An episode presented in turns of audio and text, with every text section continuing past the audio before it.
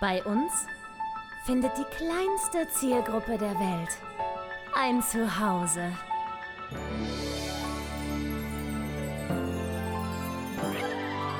Martin Garneider, Konstantin Zander und Julia Vieregge. Bester Podcast der Welt. So, meine sehr verehrten Damen und Herren, herzlich willkommen zu einer weiteren Folge dieses traumhaften Podcastes. Diesmal ohne Julia. Hatte ich einfach keinen Bock drauf. Ich mag die nicht mehr. Das Thema ist, glaube ich, durch. Ähm, heute dafür aber mit einem ganz wunderbaren Gast, einem sehr guten Freund von mir, dem Gavin Turnbull. Gavin hat für zehneinhalb Jahre den Timon im König der Löwen gespielt, war danach Klupper im Glöckner von Notre Dame in Stuttgart und hat auch anno dazu mal beim ersten Glöckner damals in Berlin im Jahr 2001 äh, oder so, hat er, äh, war er Cover-Klupper mit Gavin habe ich gemeinsam Titanic und Funny Girl in Bad Hersfeld gespielt. Jeder, der diesen Podcast kennt, weiß, was mir Titanic als Produktion bedeutet. Ähm, Gavin ist in meinen Augen einer der besten Schauspieler, die ich kenne. Ich habe ihn in ein paar äh, Rollen einspringen sehen, damals in Bad Hersfeld in Titanic und war völlig am Ende meiner Kräfte. So ein großartiger, großartiger Typ. Ich habe ihn leider nicht als Clopin sehen können, ähm, aber ich sag mal so, wer zehneinhalb Jahre lang in der gleichen Rolle verlängert wird beim König der Löwen, das spricht schon mal auf jeden Fall für sich. Gavin ist obendrauf einer der lustigsten Menschen, die ich kenne und einer der nettesten, bescheidensten, tollsten. Es gibt, es gibt nichts Negatives, was man über diesen Mann sagen kann. Deswegen hoffe ich, ihr genießt diese Folge genauso, wie ich das ganze Gespräch genossen habe. Wir haben ungefähr vor einer Woche schon einmal eine Podcast-Folge aufgenommen aber beschlossen, dies, das Ganze nochmal zu machen. Ähm, die erste Folge wäre auf Deutsch gewesen. Aber das Ganze wird einfach authentischer, wenn wir das auf Englisch machen. Hier ist es also noch einmal auf Englisch.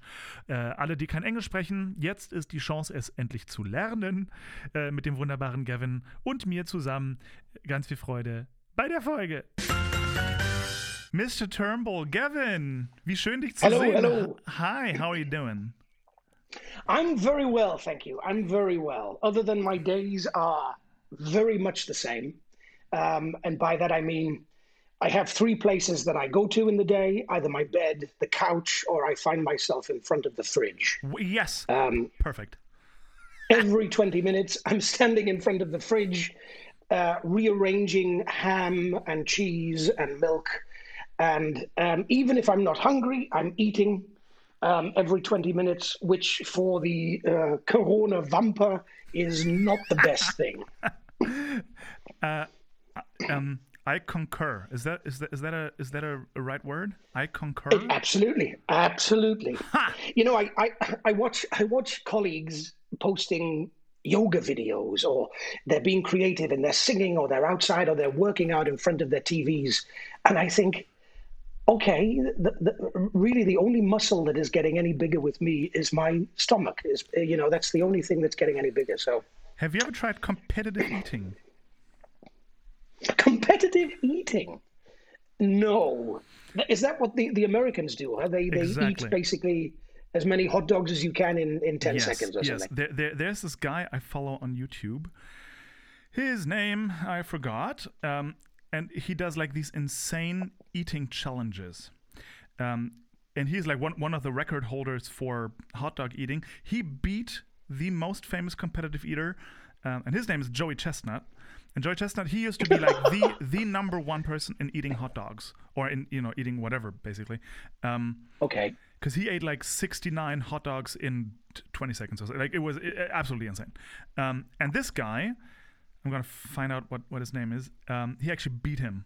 So he ate like two hot dogs more than Joey Chestnut, which is unheard of. So I started following his his YouTube channel.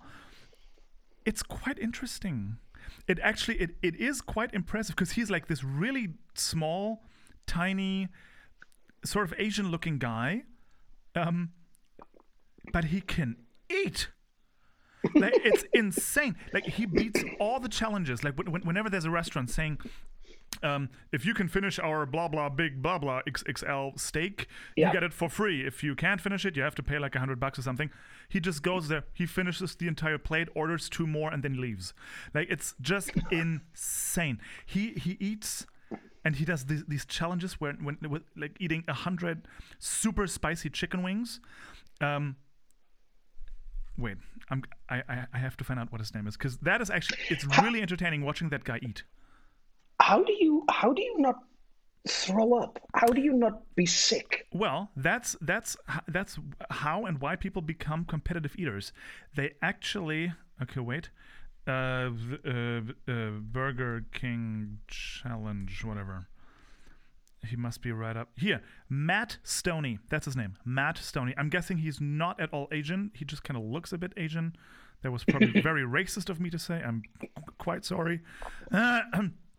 Uh, Matt Stoney, very very interesting guy. So the, the the way they do it, they actually train by literally expanding their stomach. Like that's the way they train. Okay. Um, by also drinking gallons of water just to expand their stomach, um, and by basically training away their gag reflex. Because after a, after a certain amount of food, normal people like you and I, we would start gagging, or, like because our body would refuse to you know let any more food in, and they train that reflex away, basically. Oh wow. And that's how they can eat and eat and overeat and overeat. And at the same time, most competitive eaters are actually quite like they're they're slim. They hit the gym just like anybody else, like like except for me. Um, they they And they me. have and you they have a pretty normal eating schedule. Like um, the moment they come to a competition, the the two weeks before that they start working hard and expanding their stomach and blah blah blah blah blah. But if they're not competing for like a few months, they will just eat like a normal person or even quite healthily actually. They have this they, they really count their calories and they really try to like even when they're training to um to get back to normal right away. So some some some competitive eaters actually gain like 10 pounds which is like 5 kilograms um for like during one competition because they have to work up their way in like a few weeks to to get to competition well not weight but competition expansion i guess. Um and that's it. But i completely digress. Welcome to the world of competitive eating with gavin turnbull. Um Here we are. Gavin, my friend, uh, I, I I told people in the introduction before this is our our our second go at doing this podcast, um, which means I will have to ask you a few of the same questions again, or at, at least, uh, you know, uh, hit some of the topics again that we discussed. That's fine. That's fine. Now let's let's please start with the big one because the big one is like to me it's still mind-boggling even though you you explained it to me uh, quite well.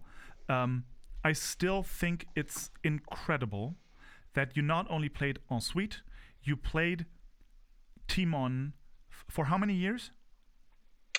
From 2005 until the end of two, till October 2015. So ten So years, 10, 10, 10 and a half years, 10 years, around about there. eight shows a week. yeah, it's crazy when you say it like that. Huh? It really is crazy. Well, it's look, look. I did Ensuite before for half a year, and so so I sort of know.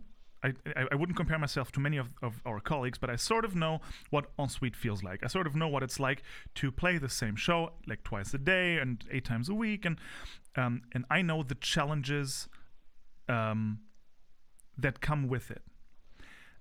But playing a show for 10 and a half years, eight times a week, that must have very unique challenges because usually you know like after a year maybe even two years you know this show that i'm in will probably end and it's going to be a tough time because you sometimes really have to you know motivate yourself to to, to give it your best which we all do of course.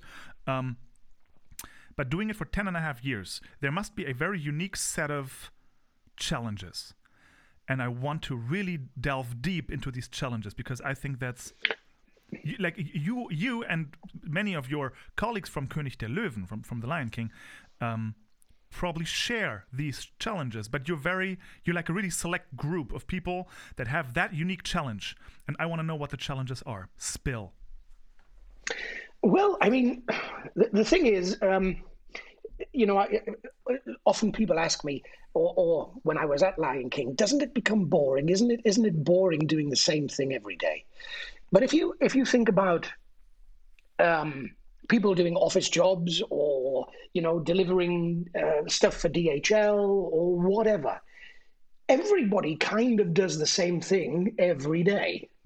Okay, as a as a performer, as an actor, you're you're you're, you're actually doing exactly the same thing every day. You're saying you're saying the same words every day. I mean, um, imagine a gynecologist seeing the exact 50 vaginas every single day. I hadn't thought about it like that. Strangely enough, Constantine, thank you, thank you for that image that I have now. There you I, go. You know, try getting that out of your head. Enjoy. um, yeah. So, uh, in the beginning, of course, you know, it's new and it's fresh, and uh, you're finding the character and you're having fun, and then at some point, probably after a year, um, you start to think about okay how can i how can i do this different? Right. E- even though in a huge show like a disney show you are very much restricted in what you can do. You have to be on this point. You have to be in this moment at that at that time on stage. You have to be in the light. You know when they build a show like lion king uh, for those people out there who don't know this they find the show together with the original cast. And once that is blocked, then whenever it goes to a new city or a new country like Germany or Australia or China or wherever, they use that same template. So those people who are performing then Timon in Hamburg or China or Australia more or less have to do the same thing that the original guy did on Broadway. But doesn't that mean that if you were like imagine everybody who ever played Timon fell sick, and they needed a Timon right now on Broadway. So basically, you could do that show without ever rehearsing it with that cast. Um, as long as you knew the text and yeah, um, you know you weren't so fat that you couldn't fit into the costume anymore, uh, which is my current situation. Um, yes, yes, yes, you could, you could. That's um, very interesting because I, I, just know that um, from from other shows, like especially Tanz der Vampire, for example, I know mm-hmm. that there are many things, and if, when when you watch the show, like um, every now and again, you you can see which parts of the show are very exactly staged. So like th- there there are things where you know that Krolok or whatever has to move his hand on that word in that direction because that is the way the show goes. Yeah, exactly. Mm-hmm. Um, so with with Disney, I, I I imagined it would be even stricter, like like to a point where it gets ridiculous. Did you have any freedoms? Well, well, well, yes, I mean I, they didn't tell me how to move the puppet, or, or you know, uh, um, you have to look left in this moment or you have to look right in this moment. It wasn't that genau. Right. It was, um, but a scene was definitely set uh, at a certain point on stage, and you know the, how the scene is managed and what it looks like is is the same everywhere in the world. Right. Um, so in, in, in, the second year, you start to, to play around in your head. How can I make this fresh? How can I, what can I do to make this new and look different? So, right. of course, you, you start to push the boundaries of what you're able to do until the director comes to you and says, hey, hey, what are you doing there? Um, you, you're not standing on the same spot anymore, or you're out of your light. Because, of course, the lights are very specific as well. And if, if you go um, if, if you go too far left or too far right, then you're not in your light anymore. So right, right, I get it. Okay. Um, and, and then and then in the third or the fourth year or the fifth year, um, it's like running a marathon, Constantine. You know, runners talk about hitting the wall, where they can they can run up to a certain point and then they hit this this wall in their head, this mental wall, and then they can't run anymore. But if they can get past this wall, then they can run forever because their body just goes for it. It's in their body. They just they can run until they basically fall over. And around about the second, uh, third, fourth year of Lion King, it was literally like that. It was I passed my wall, and um, it was so in my body that I could my my body almost did it by itself it would it was it was as though Timon was alive and he was actually dragging me around the stage and not me dragging the puppet around the stage. That sounds was, like an actor's dream. Like Basically, yeah. And of course, you know, when when people say, "Oh, it's always the same," and you're doing the same thing, but the audience is always different. You always get Right. different reactions in different places, and um, that that thing keeps it alive. What I found on my on my very short ensuite experience, um, what I found very um, fun, very entertaining to, to lighten the entire thing up was when you get new cast members. Like even if there's just one new person on stage, it's always a little bit exciting. Yeah, absolutely. Yeah, very very interesting. So so basically, you you you found your your um, not your runner's high, but your Timon high.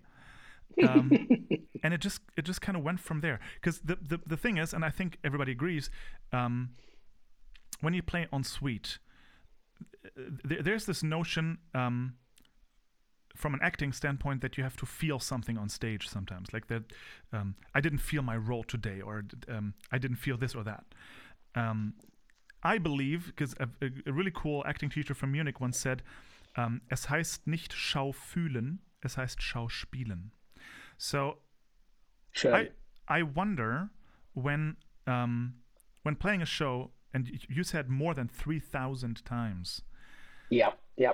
after a while it must be impossible to feel the role did did did you um, experience some kind of like feeling it less and then after a certain time like after you know getting through the wall um, getting a different type of feeling for the part or was there anything like that It's it's at, some point. You're absolutely right. At some point, you can't feel anything anymore because you know you're not inventing the wheel. Uh, you you can't. You know, there's only so much you can do. right Um, then it becomes. Uh, um, then it then it comes down to faking it really well.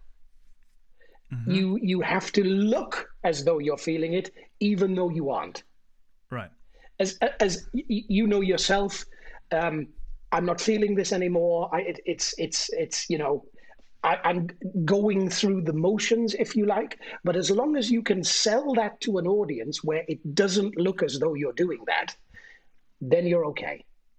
Then you're okay. Right. And at some point, it was definitely learning the ability to to look as though I was feeling every moment but inside you're thinking in your head you're thinking what should i have for dinner tonight? Should i have pizza? Should i have uh, spaghetti? You know that kind of thing. Right, right. Funny. and, I- and i mean you know you know it, it, re- what you just said reminds me of that that that lovely story from laurence olivier and dustin hoffman in marathon man the film where dustin hoffman has to um, has to come into a scene totally exhausted.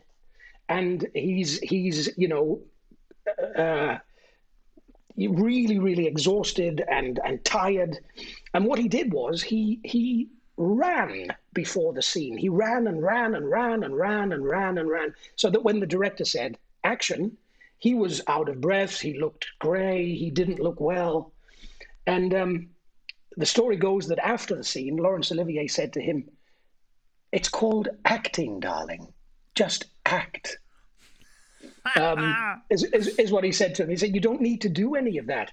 Basically, you don't need to feel it, just act it. As long as it looks right, it's okay.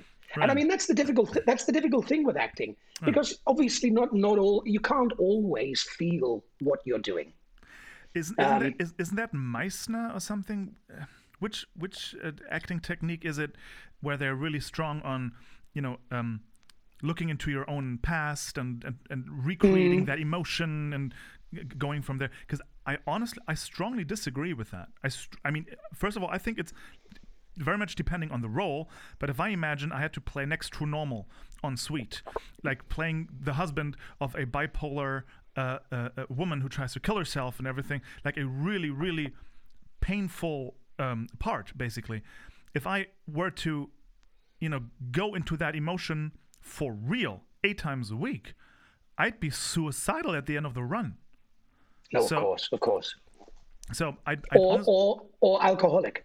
Yeah, exactly, exactly. I mean, I'm I'm already alcoholic, so th- that wouldn't be too much of a stretch. But um, yeah, where was I going with this? Uh, feeling things on stage, right? Um, but how about feeling things off stage? because after a while, I, I, I can remember when I played Pope Joanne, which is Die Päpstin in, in German, um, in in Fulda, I had uh, uh, private tr- troubles. Like I, I, I was in a fight with my then girlfriend, and um, life wasn't too good in my private life, and we had to play like 11 shows a week. And I, th- that's that's already hard enough but when you're struggling Absolutely. when you're struggling privately like when you have a fight going on or whatever like a loved one died or whatever might happen um, it got so much harder dragging my ass on stage so i imagine after 10 and a half years like was was the stage still a, sort of a, a lovely escape mechanism or did it sometimes become a burden because i feel like like Um, when, when, when, when i when i think back to titanic days um, we only played what like 30 performances not even 25 or something um, Around about that. and every show was special. Like I, I didn't feel like we were on autopilot ever because it was we, we didn't play so much, um, and it, it just felt it just felt every single time because Yep, it was absolutely. just so little shows. Um, so uh, um, Titanic be- could become like if, if I had private troubles being on stage with Titanic because I also was a little nervous every performance. Um, it was a way for me to escape private troubles but when playing Die Päpstin, that didn't work anymore after like the first month. After that, going on stage was just I, I can't. I I have so much shit to deal with privately. I can't concentrate on what I'm supposed to be doing out here. Oh my goodness. You know, I, I think if you ha- if you have if you have a show that um, not only interests you but motivates you and and you and you really enjoy it, and I'm not suggesting that you didn't like Die Päpstin, but if you get a if you get a you know if you're in a show that has quite a dark story Like Die and is like Die Päpstin. Um, and at home, life is quite dark. Then you know you're going from dark to dark. You- There's no there's no light anywhere, Right. and that can then you've got to hope that you are enjoying the process of what you're doing. Right. Well, Um, I remember that the funny enough though the the darker scenes because they matched my personal mood uh, quite a bit better were easier to do, but the party scenes were were very hard to do, and Okay. um, the the just for the record, if anybody's listening, I loved doing Die and I think it's a phenomenal piece. I still on I still listen to the music because it's so cool. Um, so it, it was all about being, you know, my private life, uh, my, my, my private life being, well, not in shambles, but it was tough. it was tough. Um, and dealing with that while playing 11 shows. We had like one off day one single show day and the, the rest like wednesday to sunday was double show day. Um, it got really really really hard because it felt like i'm not taking care of the trouble in my life because i have to be on stage all the time no matter the piece well, you you, you just didn't have any time. You know, it, with a with a schedule like that, you know, you've got no time to just sit and make a plan or think or try to figure something out. So yeah, that must be really difficult. Um, what I tried to do at Lion King was, and, and it sounds simple. I when I walked through the stage door, I I imagined opening the top of my head, taking my brain out, and giving it uh, to the guy on the stage door to keep to take care of for the next three hours.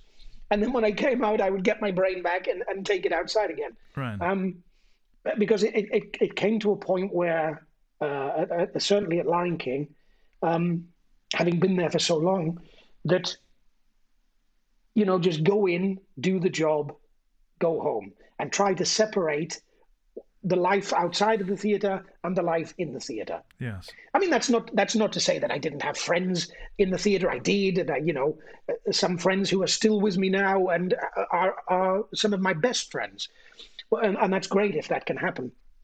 Um, but it's it's always it's always I, I think difficult if you if you bring in the stuff outside that you're not happy with, and that follows you into the theater. Then it, it makes it makes doing your job even more difficult. It, it just makes it harder. so did did did it get harder after like seven years, or did it get easier after seven years? Um, it, it went in waves, to be honest with you. Um, I, I mean, on a day to day basis, Saturday morning. What time Saturday did you have to play on Saturday? Like morning sounds like 11 a.m. or something. Uh, no, laat mich lügen. Uh, I think the show started at two o'clock on a Saturday, so we had to be there at one. Right.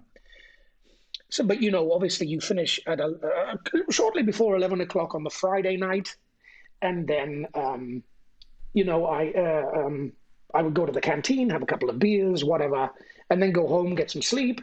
Um, and it just that that break was very short between the Friday evening and the Sat- and the Saturday. For actors, morning, Morning, of course, it's not. It's, it's not. It's not really morning. It's afternoon. Normal people would say, "Hey, what are you talking about?"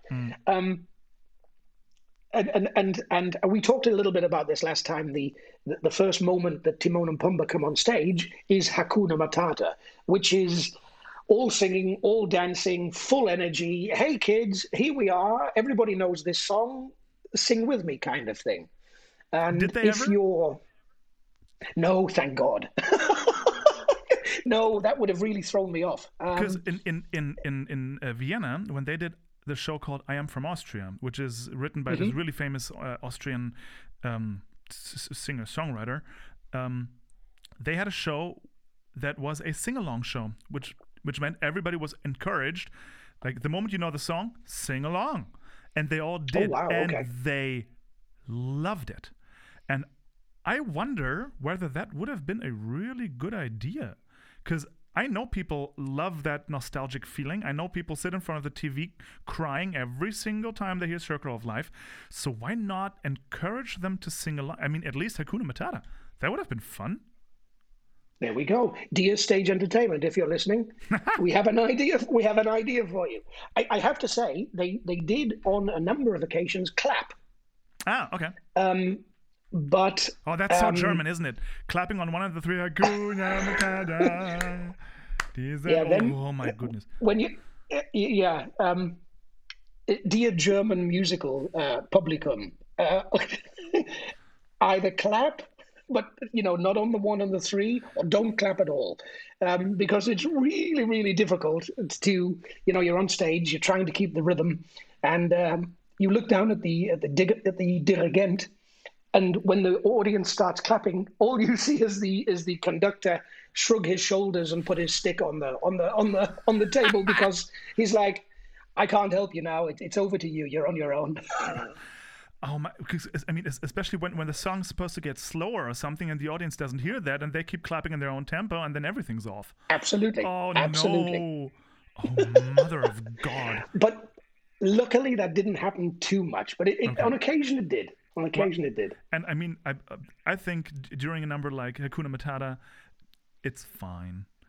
Like I think that's the one number where a little bit of freedom is is fine. Like it's it's such an upbeat, fun number. If little things go wrong, it's very forgivable, isn't it?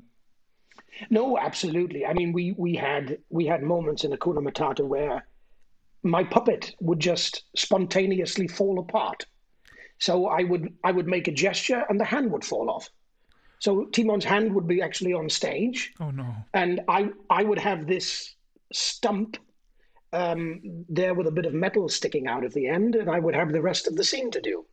And you know, in, in in those kind of moments, I would just kick the hand. I mean, everybody saw it, of course. I would kick the hand in onto the side stage, and um, the only thing I couldn't do in those moments was look at Harry, who was playing my Pumbaa, um, because he would just be crying with laughter, crying with laughter. And if I, and if I and if I looked at him, then I would start to laugh. Of course. Um, then the, the then the little Simba would start to laugh, and then we're lost. You know, then it's then it's game over. Right. What was it like with, with, with all the kids? I imagine that must have been a bit difficult.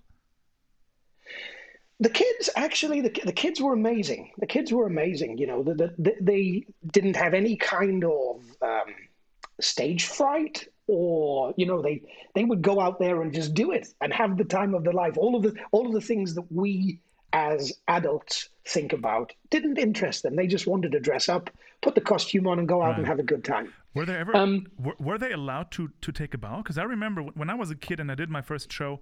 Show I was in an opera as a kid. Um, I wasn't like sometimes I wasn't allowed to bow because the the Kinderarbeitsrecht or whatever uh, didn't allow me to work anymore. So I wasn't allowed to actually bow. Um, and we had that was exactly the case at Lion King. The children after the after the end of the first act, they don't appear anyway. They would then be taken. They would be taken home. so they didn't bow No, they didn't bow, because of which is a shame because Yeah. they they act, they actually carry the entire first act of the show. It's all about the kids, Right. actually. Um, but no, they were they were never allowed to bow. Too bad. I mean, yeah, absolutely. it's it's it's good that these rights are in place, but still too bad. Like not even bowing, because of course the kids get the biggest applause, and that would have been awesome. No, it's it's it's frightening, Constantine. Now, I mean, I haven't done the show now for quite a while, five, six years, whatever. And um, I, I on Facebook, I'm friends with all of these children who are no longer children anymore. Right. They're all they're all 20, 21. Some of them are married. I, I bumped into one of them, a, a, a little Simba, uh, uh, on the street. And he's bigger than me. And he came over, and this this guy who I didn't recognize. I mean, I haven't really changed much other than I've lost my hair. You had hair even at, Li- once. Even even at Lion King, my hair was already going. So you know that's that. Yeah, I do. I did have hair at one point. I want to see a um, picture of that. I do not believe that for a second. Yeah, I did. I did. It's frightening. I know. Um, I've still got it somewhere. I, I, I it's lying around in a corner. Uh, my hair somewhere. I'll- I'll- um, and this this this guy, this big, tall, muscly guy, came over and went, "Na, wie geht's?" And gave me a big hug. And I thought, I'm being mugged. I'm being mugged. I, I, I, I I'm, be, I'm, I'm being attacked. But I was in that moment. I thought, no, just stay calm, stay calm. And he went, um, "Du kennst mich noch, oder?" And I, and I was like, "I'm really sorry. No, no, I don't." He's like, "Yeah, I'm, I was with little Simba and blah blah." I was like, "Oh my god, okay, okay." Wow. Okay. And um, yeah, they're all like that now on Facebook. The the the the, the little Nalas and little Simbas are all out there in the world doing their gigs and working and married and uh, and looking amazing. well, uh, And uh, it- imagine. it, ma- makes ma- ma- makes me feel old, if I'm honest. look, when I did um, a show, doesn't matter. Um, we had kids in the show as well. Uh, namely, like the the, the the the leads were mostly little girls, and um, I was added on Instagram by a girl, and I figured I heard the name. I don't know who that is. Not a colleague, because I know my colleagues. Who, but I know the name. Damn it! And then I looked at the profile, and I saw a a freaking top model. Like she was so good looking, it hurt. Super hot. And then I figured, yeah, that was the little girl who was on stage with you like a few years ago. It was no, no, no, no, no. Because the moment I see her, I see the little child that I was on stage with turned into hot. Into mm-hmm. really, really hot. And that is that is not cool. That is that's not okay.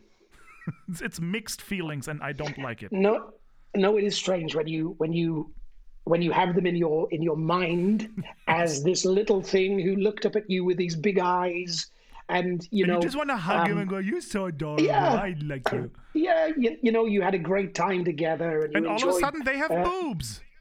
and all of a sudden, yeah, absolutely, absolutely. Just stop, stop having boobs, everybody. Thank you. They got boobs, I got wrinkles. I got wrinkles in my in my face and grey hair everywhere. So Well, you know, well, wrinkles we, are we, we all we all get we all get something. exactly, but wrinkles are hot. I still stand behind that. I think wrinkles are honestly like I, I- have this discussion with Gloria a lot, not because she wants it, but um, Botox. I think Botox is a Ah. shit invention, to be honest, because I've never seen anyone well Botox. They always they don't look younger. They look the age they are, just Botoxed. Um, I don't understand what the fuss with the wrinkles is about. What's the problem with wrinkles? Like, especially with women. Like, yeah, blah blah blah. It's it's society. It's like you know we all have to try to look younger. No, we don't. The the the most admired women, namely people like Judi Dench or Helen Mirren, like the top notch Hollywood, like super admired women. None of them mm-hmm. are Botox, and they're all working. All the ones that are heavily Botox, namely Nicole Kidman, yet not mo- working that much anymore. So I No, no, that's true. there's absolutely like, what's the freaking benefit for what? For getting laid a little more, or what? I I think it's just kind of what society expects. Unfortunately, it's one of those. You know, they they always say in our business, men are allowed to get older, and the older Right. a man gets, the more attractive they get, the more mm-hmm. work they get, and unfortunately, that doesn't hold true for women. Women, when they get older, they get less work. So I think the pressure on women, especially in our business, to stay young, to stay good looking. Is must be huge. Must be huge. I can't imagine how that feels. Oh, I, I imagine it feels awful, but I also believe that we won't change that if we give in to that pressure by True, you know getting. Botox. So, and I know it's tough, but I, I don't know. I just wanted to talk about that for for one second. I'm sorry. I saw I saw Renee Zellweger. I saw recently, and she doesn't look like the same person. No, she doesn't. She- Like it, it's. I mean, even though she was freaking amazing in that Judy Garland film, holy mother of awesomeness, that was good. I didn't see that. Oh, you have to. Okay. It's so good. It? I think she's gonna win the Oscar. Or did no? She, she already won the Oscar for the. Did no wait? I'm I'm confused. She's What year- amazing in that what, what year is it? I, What year is it? What day uh, is it? Yeah, whatever. It's Corona year twelve. I don't know. Um, It's the 128th of February. Yeah, ex- exactly. um, anyways, amazing movie. She's amazing in it, but like, I keep thinking about Sylvester Stallone's mother. You you have some wonderful thoughts, Constantine. Have you ever seen Sylvester Stallone's mother? Give that a Google. I've seen Sylvester Stallone. Um, wait a minute, I'll look at it right now. Mm-hmm. Give look at it that right now. a casual Google and, and enjoy what you see. Anyways, let's get back on topic. We were talking about uh, uh, young people becoming hot. Um, the children were amazing. Lion King. Um, because you just mentioned that, I want to talk about something. Um, Oh dear God! Oh, I, I've just found I've just found Sylvester Stallone's mother. By the way, I absolutely understand what you mean. Anyway, carry on. it's it's it's understandable why why, uh, why she's easy to Google. Like it's it's a thing. Like it's it's something to talk about. I I believe. E- easy to Google, but not easy to forget. Exactly. now imagine you are her gynecologist. Now that's Oh come on! come on! anyways. Um speaking of I mean see the the thing is because you did something very courageous that when I compare that, that that might be comparable to women being prone to you know um, having to look younger than they are and such, and you decided to go bald. Your your hair was going, and you made the decision to cut it all off. And like as as a, as a guy with a shit ton of hair on my head, um, I of course cannot imagine what that is like. But whenever I see like a, friend of mine is um, struggles with his hair, and I keep telling him, just cut it off, dude. Just get rid of it. Like it's like being bald is. I don't know anyone re- who- regrets getting bald. Your comments, please. I think as long as you have a good head shape, you know, as long as you don't have a head that looks like a uh, a fried egg in a pan, you know, how it goes in all directions. As long as your head has a decent round-ish shape, I think you're okay. I um, by the way, that you've got a great head of hair. Hashtag I hate you. Um, Well, look, but this is the thing. Like a lot of hair comes with its own struggles. I, I can I can oh just. please, oh please. There are You know, you've got I you've, wish I you've were got bald. you've you've got to get it cut. It's a difficult thing to know what style to put it in every day. Yes, yes, yes. Blah blah blah blah. I know, I know, I know the stories. Anyway, um, I I started losing my hair. I think around about the age of twenty nine. and I. It, it, it, I mean, obviously, it was getting less and less and less and less. Mm-hmm. And my uh, um, my partner of the time said to me, "No, just you know, put it in this direction, put it in that direction, put that strand of hair over here, that strand of hair over here." I mean, it, it, you know, when you see a when you see a map of a river from space, that's kind of what my hair looked like. It, you know, one one one went, it looked like the looked like the Elbe from above my hair. You know, one bit went there, one bit went there, and um, I had and still have in my cellar about 40 baseball caps in all different colors because I didn't go anywhere without a baseball cap on. Mm-hmm. And um, if anybody came and took the baseball cap off, which a, couple of people um, did find that a funny thing to do, I would be horrified. People would mm-hmm. laugh, but inside I would be dying. And my hand would go straight to my head, and I would try to cover everything up. And on occasion, if I had to do a, you know, I had to be outside without a baseball cap, I emptied a can of hairspray onto that. So basically, I had Botox the top of my head because the, the hairspray was so sticky, I couldn't, right. you know, you couldn't move anything. Um, and then I, I, I broke up with my girlfriend of the time, the one who said, uh, uh, put the hair over here and over here. And I was sitting at home, single and um, a little bit depressed and a little bit down. And I thought, you know, what do I do now and where do we go and blah, blah, blah. And how do I, how do I make myself feel better?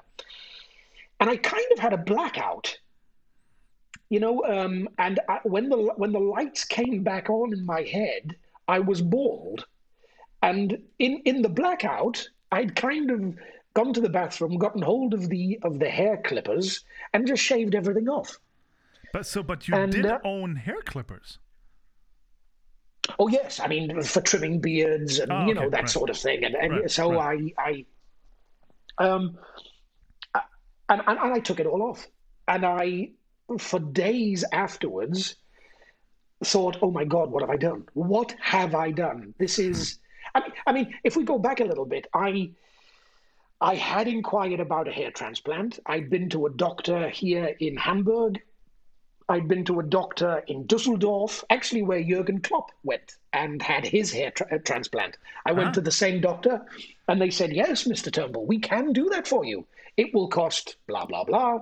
And um, you know, we take each hair from the back of your head, we split it into three, and then we implant it back into your head. And in a year's time, because the hair has to fall out, in a year's time, you will have beautiful hair. And I hesitated and didn't know if that was the thing I wanted to do, and blah, blah, blah. And it came to such a point where when I went to the doctor in Hamburg, he said, Yeah, unfortunately, you don't have enough hair anymore for us to do this. We will be able to put hair at the front of your head, but then you'll have a, a Riesenplatte at, at, at the back, a bald spot. So I thought, yeah, what's the point? So I um, I did struggle with it a lot mm. because I, I, guess I'm vain. I guess I uh, I mean the thing is I'm happier now than I've ever been with the way I look, and I wish to God I'd done it earlier. But you know, for for a lot of people, it's just it's getting past that. Um, that feeling, oh, right. once I shave it off, then I am officially bald. Right. You know, there's there's nothing I can do about it. But uh, like like like to me as a person who cannot, you know, who cannot feel what you felt, doesn't it make more sense to um how would you say that? To to decide yourself to be bald rather than to have to be forced to be bald because your hair just falls out. You know what I mean? Like the, the, the, to, to to make the conscious uh, decision to be like, listen, this isn't going anywhere. I'm going to decide myself to become bald like right away, rather than waiting f- until it's inevitable.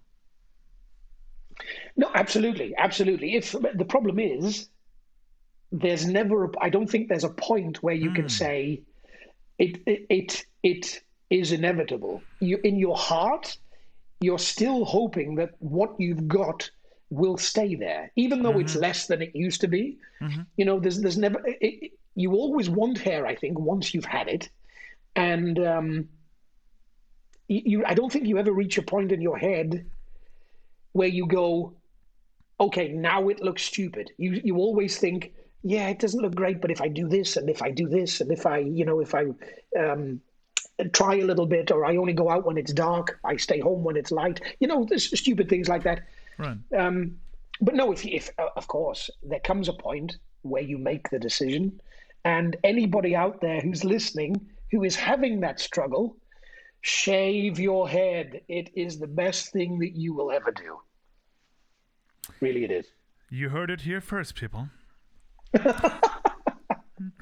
I have to say, now in this in the pandemic, when people are complaining about going to the hairdressers or not being able to get a haircut, I've had no problem whatsoever. I go into my bathroom, my hair salon, mm. and I cut my hair, and it's the easiest thing in the world. And I save a load of money as well on, on haircuts. So it and does on, have its. And on, ha- on hairstyling products, these fuckers have become very expensive, I can tell you. Don't you collect that? Uh, actually, you collect. I do. Uh... Stop yelling at me, please. Sorry. You collect uh, cream, Is it Brylcreem you collect? Well, it's it's not cream It's like all, all different types of pomade, clay pomade, hair creams, like any hairstyling product that I like. And it's it's not about the styling. It's more. I mean, I, I have nothing in my hair, and I usually don't have anything in my hair. I just really enjoy the scents. Like I really enjoy when things smell nice. So that's why I love. Okay like high end hairstyling stuff is is like really close to my heart because it smells really good. But since I realize it's more about the scent than about the actual styling benefits, um, I switched from a from collecting hairstyling products that I almost never use to collecting perfumes, which is even more expensive. Isn't that lovely? Excellent. Hey, lovely, isn't it? A man's a, a man's got to have a hobby. Absolutely. Um, how long did it take you to to learn how to shave your own head? It's not the easiest thing in the world. Let I me tell you. I mean, now now I can do it no problem, but um, I, I I'd be then, scared of shav- I, shaving off like little moles and stuff. I'd be scared shitless. Oh, those things just they grow back. if if if you take those things off, they grow back. Um, okay. That's not a problem. Um, no, I just the, the, the, most difficult thing in the beginning, of course, was knowing where to stop cutting. You know, um, where right. your neck begins and where your hair begins. And in the in the beginning, I was you know looking over my shoulder and I built a, a mirror in front of me with a mirror behind me mm-hmm. so that I could I could see all of this. Um, in the end, my hair looks exactly the same now as it did when I first started. So okay. that doesn't it doesn't make any difference. There must be amazing tools by now for bald men to more easily shave their heads? Like, is, isn't there like a really wide, bendable razor or something that makes it so much easier to shave the head? There must be something. I, there must be. There must be. There, I mean, there has to be. I mean, I, I, all I use is a is a wet um, Gillette uh, uh, uh, razor um, for for my neck uh, around the ears and a little bit at the front because I, I get a little bit of I get a three day stubble on the uh, on the on the top of my head, which is slightly embarrassing. Um, and then I use a hair clipper for the rest, and it's it's literally the easiest. Right. I, I need ten minutes. Right. Okay. Cool. Good. So I I, I think I'm gonna go bald as well. Um, no, don't do it. You've got loads of hair. Don't do it. That would be a sin. Uh, honestly, I mean, look, look, look, look at my hair. It's so it's wavy and curly, and it ne- like it takes me for freaking ever to make it look the way I want it to. It's beautiful. Don't uh, say anything uh, bad about it. And and, and uh, another thing, actually, to, to come back to jobs and work. Did it do I, anything with your job? Well, this the, no, it didn't. It didn't. The, the the real answer is no. But when I was then going for auditions, once I'd shaved my hair off, you really have, or at least I did, the struggle of am I going to get this job? Do I look right for this? Mm-hmm. You know, a, a, lot a lot of what we do when you walk into an audition, a decision is is sometimes made before you've even opened your mouth, and before you've even sung. Yes, and and, and, and, a, and a book with a bald and, head, and ball, you uh, are a definitive type. I'm sorry. no, no. after you, after me, after you. Um, no, absolutely. You come in there and you have a very strong look. Right. And and and sometimes that puts people off. Sometimes they think, "Oh, he's good," but we have we got wigs? Do we want to spend more? Do we want to spend money making wigs for this guy? You know, and those are the thoughts that were going through my head the whole time. Now, of course, I, I've been doing it now for so long with a bald head that I don't think about that anymore. Right. But in the beginning, I- it, made me really nervous. I thought, you know, I would get absagen, and I would and I would think to myself, oh, they took someone with hair, of course, which of course is, is in. Um, But those are those are the thoughts I had. I can enough. imagine. Ran, ran. Interesting, interesting. So, were you bald when you got Timon, or did you still have hair? No, I had hair. I think the first job I got without hair, what an interesting conversation, um, was, let me think, was probably Titanic. So you balded during during Lion King. Um, well, I lost my hair during Lion King. I shaved it off once I'd finished Lion King. Right. Okay. So, so Lion King made you lose your hair. Okay. And um, That's what 10 years of Lion King will do for you people. It, it will make you lose your hair. how did your colleagues react? Because I, I remember when my friend first sent me the picture with, okay, I did it. I freaked out. I congratulated him so hard. Yeah, I mean, uh, it, I- I'd been wearing hats for so long. People, I don't think people had actually seen me without a hat, so they didn't know if I wa- if I had hair or I was bald anyway. So for a lot of a lot of people, when I suddenly appeared with no hair, they were like, "Oh, you're not wearing a hat." Well, but, but That's what was that's what was surprising, not the fact that I didn't have hair. but you couldn't sit in the Musco uh, with the hat, could you? No, no, but the um, I haven't I haven't actually been back to the masquerade Lion King, so those girls haven't seen me how I how I look now. Oh, Um, now I get it. So after you were done with the Lion King, that's when you shaved your head. Yes, yes, yes, yes. Okay, never mind. Okay, fine. Okay, cool, cool. I mean, that, that that is probably one of the most drastic breakup haircuts I've ever heard of. Um, I used to have the tendency actually to to shave my head like down to like five or six millimeters uh, after breakup. Just get the get like get everything like you know gone. Um, it made me feel better for some reason. Like cutting hair is a really good breakup thing to do, isn't it? I guess Uh, even better when you know that it will grow back. Right, right. Well, but look, this, see, th- that that's that's another thing. Um, we always get emails like before we start a production that says like for and for all the men, please don't cut your hair anymore. We really need you with all your hair, so please stop. Like especially no modern haircuts, like no undercuts, no nothing. Please stop cutting your hair. Which makes me go, well, that I, wish I was bald because you never have that issue. You are No, I don't. bald. No, period. Like for you, it's either wig or, or or no wig, but you will never get the the like. Nobody will ever tell you to please stop shaving your head. That's not because it's part. No. It's part of who you are.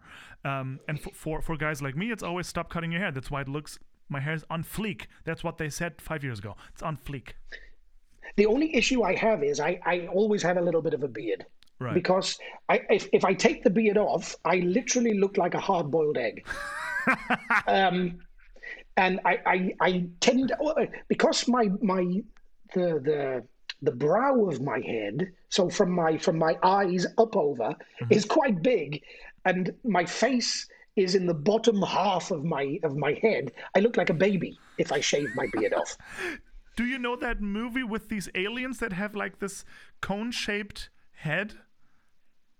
There was a like like, Uh. like a movie series with aliens with a very cone-shaped head. Like it, was shaped like like an egg, basically. Ah, no, I didn't see that. I didn't see that. Ah, wait a second. I have, have- I have to Google the name of that movie. Uh, uh, movie aliens bald egg. Let's see what I find. Egg. Uh, oh, it might have. It might literally literally be called Coneheads. It's called Coneheads. oh, okay. Oh, with Dan Aykroyd. I think that was in like the late 80s, early 90s, I think, right? Uh, No, I'm showing my age. Now, 1993. So like 10 years after you were born. oh, born. okay. Of Yes, course. Of Dan course. Aykroyd. Dan Aykroyd. Exactly. Dan, Dan, Dan. Oh, that's a hard name to say for a German idiot. Dan Aykroyd. Dan Aykroyd. Don't know much now.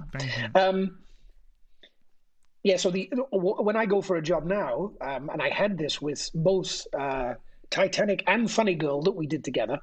Um, the uh, the head of the Maske, Uta, who I know because she's the uh, makeup supervisor for Lion King, actually.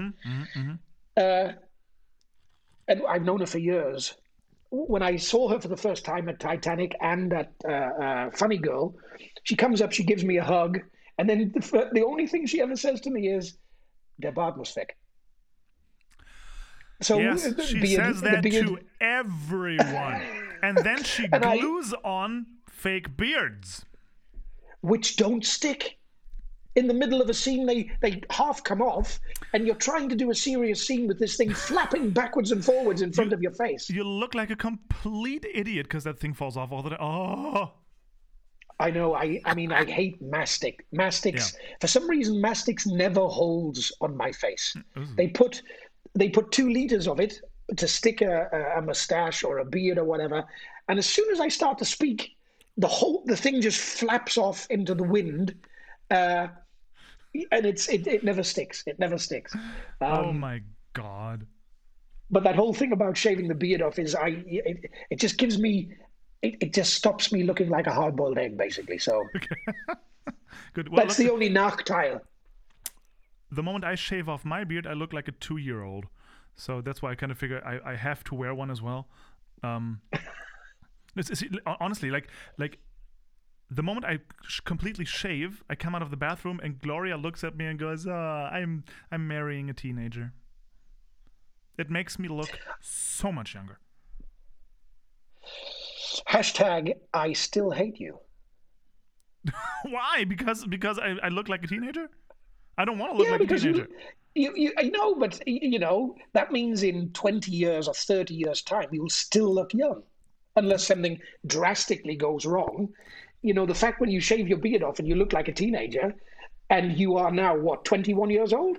In in in in twenty years or thirty years, you'll still look young. That's a great thing. Don't complain about it. Well, not when I want to play older roles. If if if, if I want to audition for like men and I still look like so like half a boy, you know, I'm not gonna get that part. So Yeah, no, but then they can put a wig on you or stick a stick a beard on you. That's okay. okay, fine.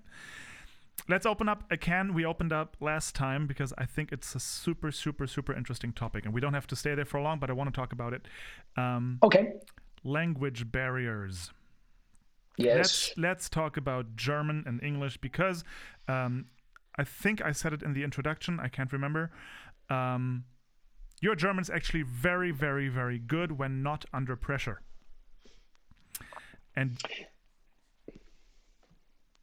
and I remember we talked about colleagues um, that don't speak any German because there's also pretty much no need to learn it and the struggles involved in with with uh, uh, uh, learning German and your own experiences.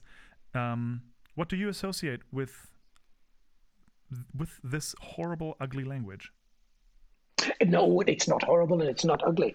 Honestly, Um, I think I think I think it's incredibly ugly. Which language uh, uh, invents a word like "kran"? Like that's just really ugly. Kran, okay.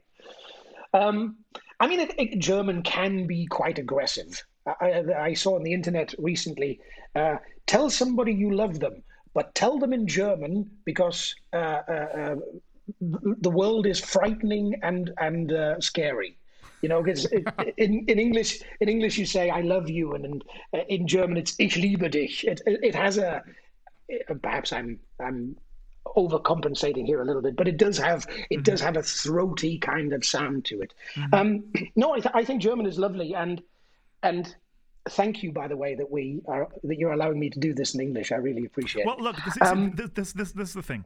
Um, would you like to prove to people that your German is actually really, really good, and we're just doing that because we, you know, it's it's easier to get a very fluent, relaxed conversation going in your mother tongue? Well, that's that's the thing. If if when we do a when you do a show, obviously you get a script and you rehearse it six weeks uh, long. and then you do a contract, whether it be three months or it be a year or it be longer. And the longer you do something, anything in life, the more practice you get, the better you get at it. Mm-hmm. Um, so when I'm doing a show, hopefully, I hope my German is is really okay and good enough, and people can understand me. And when when I'm talking with you, you know, if we're somewhere and we're having a beer or with friends or whatever, then my my German is is relaxed because I'm not thinking about it. Well, look, but, but exa- the moment I- exactly my point because there wasn't a single time where I and we usually always speak German. Um, mm-hmm. There wasn't a single time where I said something and I had the feeling you didn't quite get what I said. So your your your understanding of the language is like hundred percent. Um, mm-hmm. And I re- like from from from from talking to you, your German is as good as my English. It's really, really, really, really, really, really good. So the and the, the moment there is pressure, like let's record a podcast, a, a, a podcast uh, uh, interview um, that people might listen to. Mm-hmm. It's like your your brain gets in the way because you're scared of making mistakes. That's that's it. As as soon as I start to think too much, right. as soon as as soon as I know this has to be perfect, and the pressure is you have to get this right Right. Um, then you overthink, you overcompensate. And the strange thing is, usually the first thing that pops into my head, I ignore and I think that cannot be right. That sounds wrong. Then I say something different. And the bad thing is, the second thing that I say is always wrong. And the first thing that I've ignored is always correct. um, but you, but you really, or at least I do, my head just runs away and I overthink and I get nervous. And um, that's when I start to make mistakes. Right. Um, when I first came to Germany, I I uh, I knew Ja and Nein, um, and basically, I'd, I'd learned a little bit of German in school, and I have to mm-hmm. say, I'd hated it. I thought, why did it, why would I ever need German? I'm never going to go live in German. I'm Germany. I'm never going to work there. Aha! well, and yet you. here we are. and yet here we are. Um, and um, what I tried to do when, when I came to Lion King is I tried to um, basically live my life not just like some people at Lion King, they would go, they would learn the show, and then they would speak English everywhere else in their life. And I was very lucky. I managed to get a girlfriend who was German, and she spoke German to me all the time. Um, so we spoke German together. And when I made a mistake, she said, Hey, no, you don't say it like that. You say it like this, mm-hmm. which really helped. Um, and I started to go out into Hamburg and live my life and speak as much German and be a part of society, if you like, try and do that as much as I could. And that really, really helped. That really helped. And at some point, you just, your ear becomes so good that you can you can hear what's right and what's not right.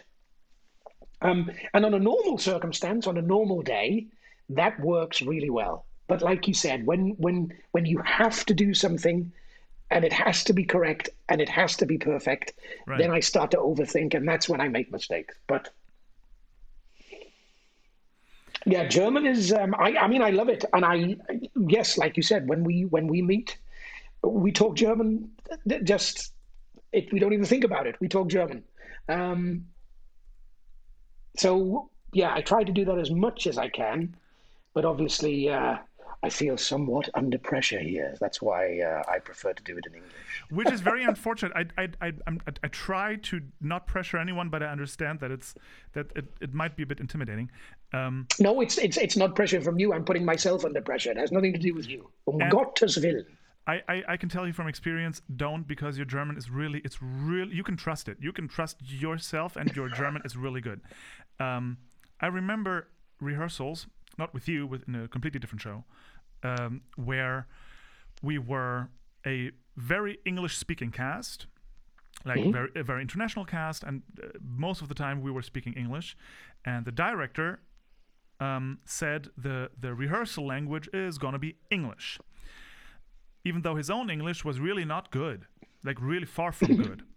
which was Okay. quite embarrassing. But fine, he wanted it to be in English. bec- I'm guessing also because he wanted it to be quicker. Because some of the people in the cast they also only knew Ja, Nein, Danke. Yeah. Um, but that led to rehearsals where when we rehearsed a scene, and I mean uh, uh, also um, most of the English-speaking people were were the dancers, and when we were rehearsing a scene, just the um, the, the the actors basically all of us were German, so, and the director was German as well. He still stuck to speaking English, which made things Okay, that- very awkward That's odd. Yeah, because his English wasn't good, and some of the, the the English of the people in the cast wasn't that great either. And I was standing there thinking because he was so used to speaking English during rehearsals that f- for him being in rehearsal mode meant speaking English. Um, and it made things very, very, very complicated. I mean, I understand when the director comes from England or is English speaking, yeah, then it's much easier to, you know, um, to to do the entire thing in English because the director knows what he wants and he can communicate it much more easily when speaking English. Um, but I, I, I personally think, even even if it might make things harder for some colleagues, the the language should be like the the rehearsal language should be the language the piece is written in. So if we're planning on putting on a show and the show's language is German, we should rehearse in German as well. Absolutely, I, co- I completely agree with you. I mean, at, at Lion King, always to go back to Lion King, the the any announcement that was made in the theater was made in English, um, and uh, I said at some point there was a big discussion about, yeah, but these announcements should be in German. We're in Germany. We're in a German theater. The show is German. We should be doing it in German and um, and at some point they did. At some point they did. The problem was they had to then teach the the some members of the cast what to listen for. So so not not only learn the text that they had they had to say in the show, but also, you know, a, a typical announcement. Uh, so please call this number or come to the office or that sort of thing. They had to learn that because when they turned everything to German, they had to keep repeating the announcement three or four times, Right. or there, or then go to English until the person um, finally understood and then went to the office. And I mean, there's no, there's no, I, I, there's no excuse for that. I, I absolutely agree with you. If you're the last production that I rehearsed for, Mann von La Mancha, with uh, with Landgraf, I was the only English-speaking person in the cast, but never, never in the rehearsal process did we speak English. Everything was done in German, and even if I made mistakes, even if here and there this word wasn't correct or I didn't get the Betonung Betonung right, right, um, um, no one said anything. It was just ah, okay, you know, Gavin's English, but we understand him, and we just keep going, and everything's in German, and that's the way it should be. Right. Um, I, I mean, I, I agree. If if the director doesn't speak any German himself, because uh, I mean, um, imagine for example, Pretty Woman, and we have Jerry Mitchell, and he comes from New York to Hamburg and rehearses everything. I don't expect Jerry Mitchell to learn German just for that one production. So that I think that would be silly. But the the the thing is, because we both know colleagues that basically I'd say refuse to learn German because there's no need. I don't need German, so I'm not going to learn it because I'm like I'm, I'm just going to dance on stage, or uh, even if I am a cover, I'll just learn it phonetically and I'll be done with it. The problem with that is that next to stage entertainment and VBW in, in Vienna and maybe St. Gallen, but th- that's a big maybe, um, it's going to be very, very hard to get jobs at Stadttheater and or Landestheater, you know, like the, the, the, the regional theaters um, that are huge in Germany um, and, and Austria because they won't be so nice and rehearse in English. So no, no, no, no. not not speaking the language is going to be a huge hindrance when you want to work anywhere else like anything but stage entertainment or VBW you you you you have to know German otherwise you're probably very unlikely to get the job so I think by being a bit stricter especially stage entertainment, that do hire um, different uh, language speaking people from all over the world, which is a, which of course Yeah. is also a good thing. Yeah, um, I think being a bit stricter with with you know letting them know you everybody you have to learn German. Like we might be rehearsing in English, but the moment we're in the theater, we're gonna be speaking German. Like the announcements are gonna Yeah. be in German. Everything is gonna be in German. Um, maybe even the the Abendspielleitung will be German. Um, there. The, the working language will be German, so learn it. Also, because you have to know what you're saying. You have like if, if you have lines on stage, I, we need you to know what you're saying and not just phonetically know it or, or, or hear the translation ones. Like if somebody put me on stage in whatever it, um, Italy, I don't speak a single word of Italian except for si, no, and and, and gracias. um, and that's more than me. um, I'd be lost. I'd be standing there trying to um, regurgitate. Is that a word? It is. I'm on fire. Um, Trust it, Co- trust it, Constantine, trust it.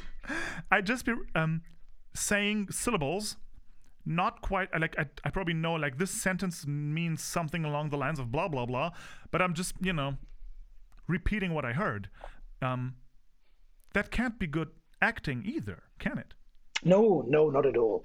I mean, when I when I when I first came here at all to Germany was for Glöckner von Notre Dame in Berlin, um, and as I said, I I came with literally Ja und Nein und Bitte, and uh, und mehr nicht. Um, and at some point, I thought, if I want to really look as though I know what I'm talking about, if I want to look as though that this character that I'm playing is a real person, then not only do I need to learn the text that I have, but I need to know how other words sound and how they fit together. And I, I need to learn a little bit of German.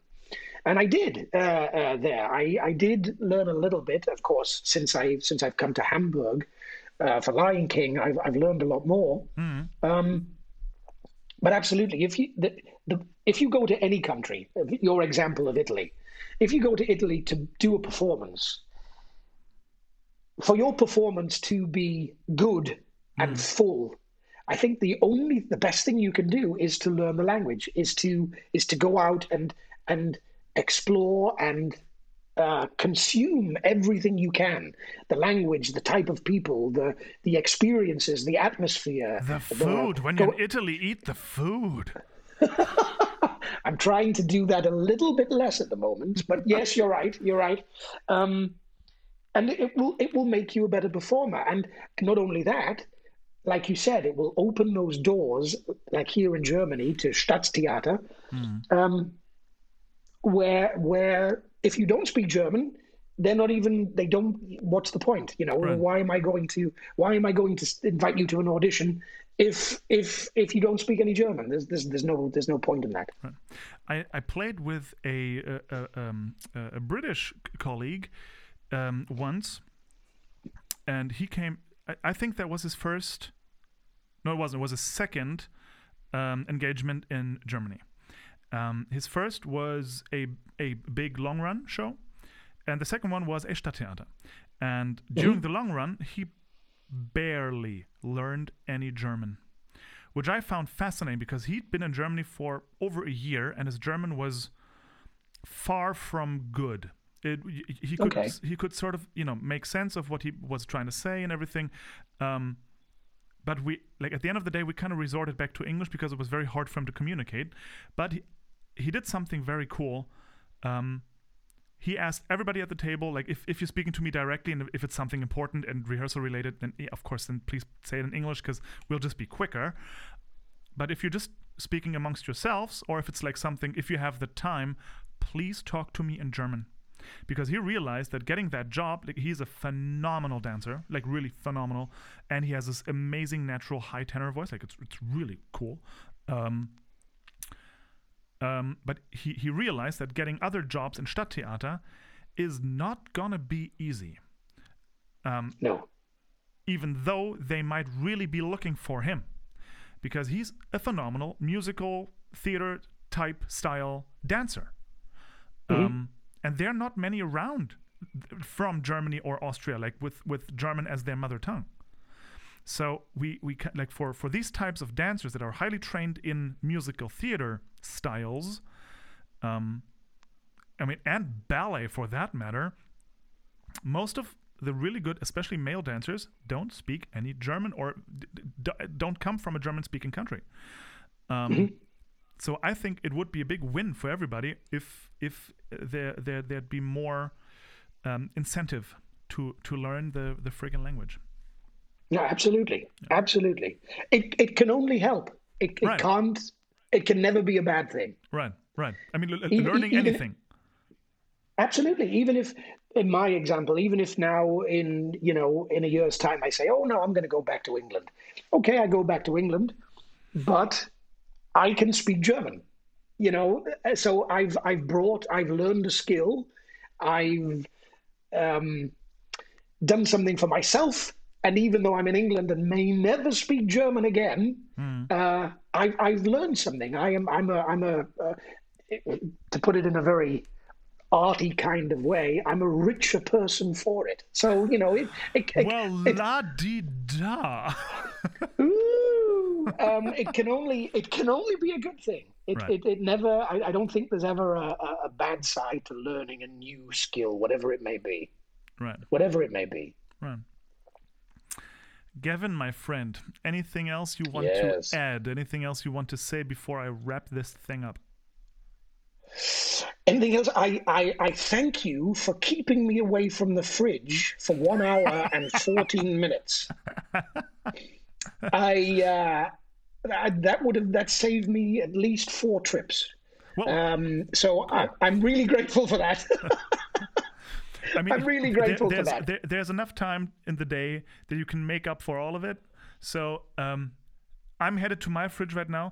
I got, by the way, my my wonderful fiance gave me for Christmas a huge gift of like chili related stuff, like sauces and a chili salt and chili gummy bears and like chili everything from a, like a company in, Okay. in in Vienna. And one of the sauces made me sick to my stomach. And I can take heat, but I figured there was something wrong with the sauce. So I sent it back and was like, listen, guys, I don't mean to be an, an asshole here, but um, I and a friend who's also good with eating chili sauces, we both Right. sat on the toilet sweating like it, it felt like food poisoning. Um, like it felt Oh, it felt okay. really awful. It took 20 minutes and we were it was not good. So we figured this can't be just the chili. Like there was something wrong because it wasn't even like that strong. It didn't hurt as much in the mouth, but it just made me feel really bad. And I talked about it in the podcast. So I sent it back. I was like, listen, guys, please have this tested because there might be a bad batch. Like there might be something wrong here because, you know.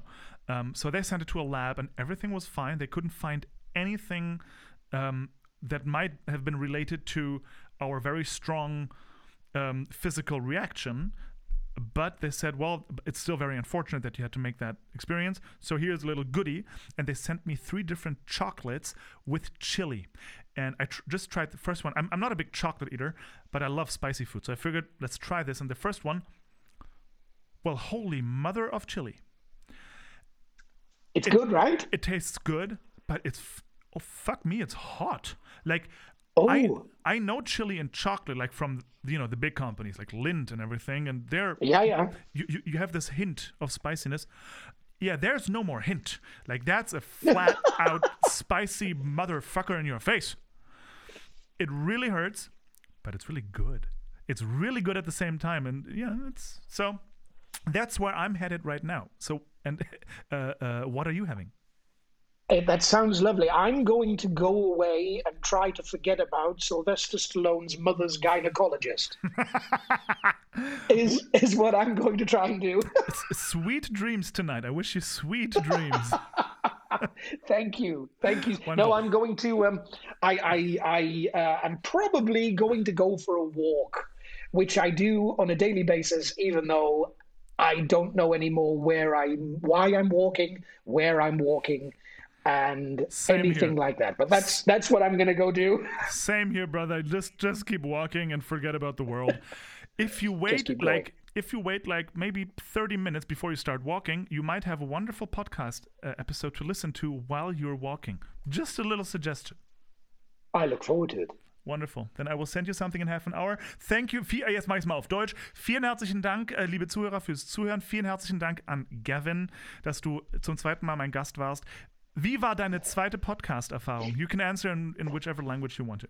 Super. Sehr, sehr schön. Ah, Gott sei Dank. Vielen lieben Dank. Ja, aber gerne. Es, es, war mir ein großes Fest. Ich hoffe, wir sehen uns irgendwann, wenn dieser ganze Irrsinn hier vorbei ist, sehen wir uns mal wieder persönlich und trinken tatsächlich das hoffe ein, ich auch. wir trinken hoffentlich ein Bier zusammen und essen Chili-Schokolade. Bis dahin Ja. wünsche ich dir noch eine traumhafte Zeit. Äh, sag noch ganz kurz, äh, ähm, Landgraf, Mann von La Mancha, wird es noch mal, kommt es noch mal, wissen wir irgendwas? Z- Zwei, 22 erst. Oh, also noch ein bisschen Zeit. Ein bisschen, ja. Ja, okay. ähm, darf man über das andere Engagement schon sprechen oder noch nicht? Noch nicht, leider. Okay, dann sagen wir Noch hier gar nicht. nichts, alles klar. Aber es könnte sein, dass man Gavin irgendwann auf einer Aber- anderen Bühne auch noch sieht. Bald, bald können wir was sagen, hoffe ich. Gut, wunderbar. Folgt alle. Gavin, bist du auf Instagram aktiv?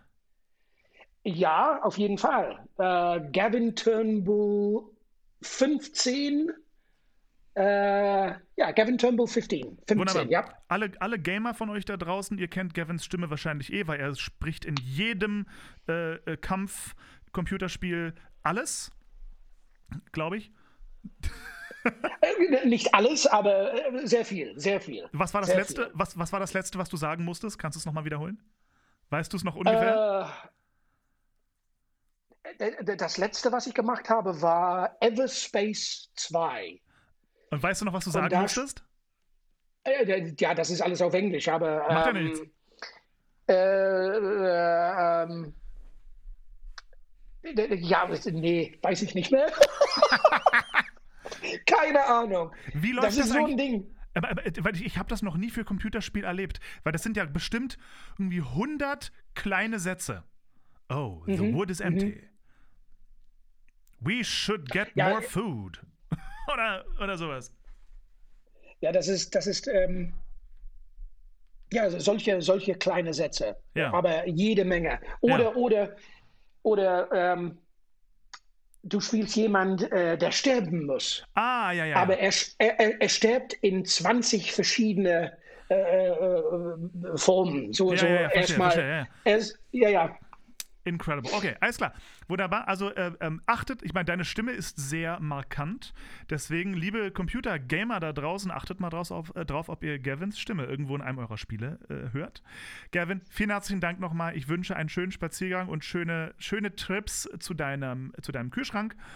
Und Vielen Dank. mach dir einen schönen Tag noch. Vielen Dank für deine Zeit und bis zum nächsten Mal. Bis zum nächsten Mal. Tschüss. Ciao.